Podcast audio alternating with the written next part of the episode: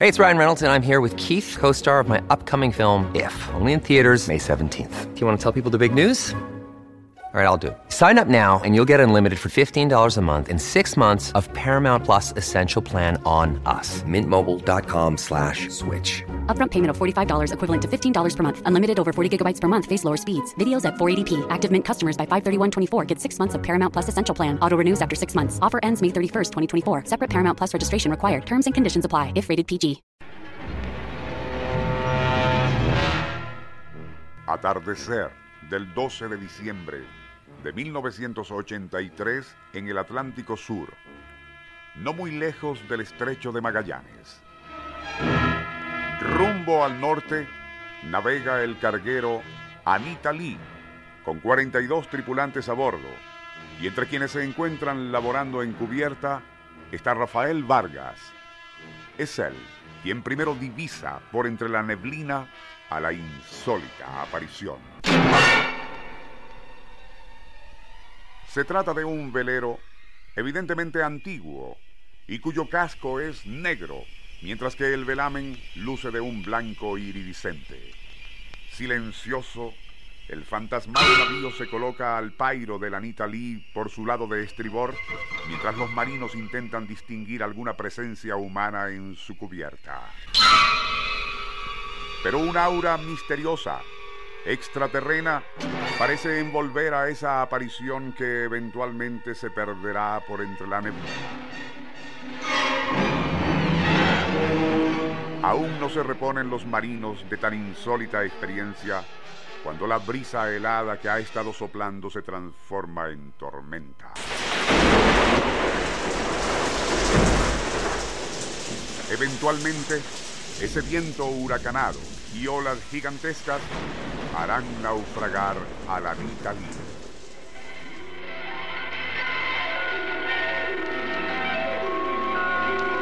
Nuestro insólito universo.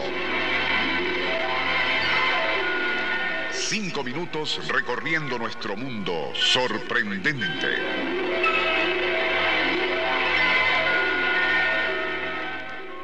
Rafael Vargas resultó ser el único sobreviviente del naufragio del Anita Lee, y durante su recuperación en Punta Arenas pudo relatar lo del fantasmal velero. Aquella descripción de un barco negro con velamen de alabastro no era novedad para muchos pescadores y veteranos del mar. Desde el siglo XVI, sobrevivientes de naufragios hablaban de la súbita aparición del velero. Esas historias de buques fantasmas se inician en 1680 con la del capitán holandés Hendrik van der Decken, quien se vio atrapado cerca del Cabo de Buena Esperanza, en Sudáfrica, por una tormenta tan fuerte que se prolongó durante varios días. Ante la desesperación de sus hombres, Van der Decken, quien era arrogante y muy voluntarioso, llegó a desafiar tanto a Dios como al demonio, jurando que ningún poder, natural o sobrenatural, impediría que él continuara su viaje. Eventualmente, el barco naufragó, muriendo todos los tripulantes, y cuenta la leyenda que Van der Decken, en castigo por su blasfemia, fue condenado a navegar eternamente por todos los mares del mundo.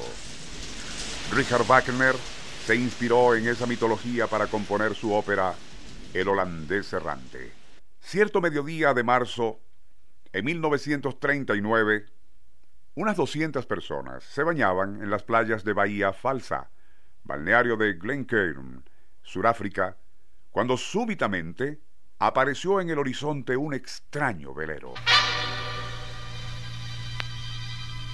Su casco negro y velamen muy blanco contrastaban contra el azul del mar y el cielo, pero más lo fue la manera veloz y silenciosa como navegaba hacia la costa aun cuando no soplaba brisa. Atónitos, los bañistas contemplaban cómo aquel insólito buque enfilaba recto hacia los bancos de arena de Strandfontein, donde de haber proseguido inevitablemente encallaría. Pero justo cuando ello estaba a punto de ocurrir, el barco negro giró y dirigiéndose a aguas más profundas, desapareció.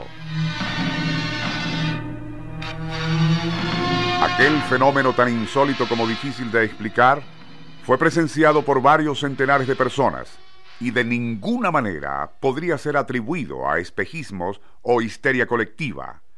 Así lo afirmó enfáticamente la periodista e intelectual Helen Tidal con estas palabras. Los escépticos pueden decir lo que quieran e inventar todo tipo de explicaciones para justificar lo imposible. Pero lo cierto es que yo, y conmigo unas 300 personas, vimos aparecer de la nada y en pleno día a un velero del siglo XVI que enfiló hacia la playa donde nos encontrábamos aquel mediodía de marzo de 1939 y luego se fue alejando hasta esfumarse. Eso es algo que nadie me podrá discutir y que no olvidaré jamás.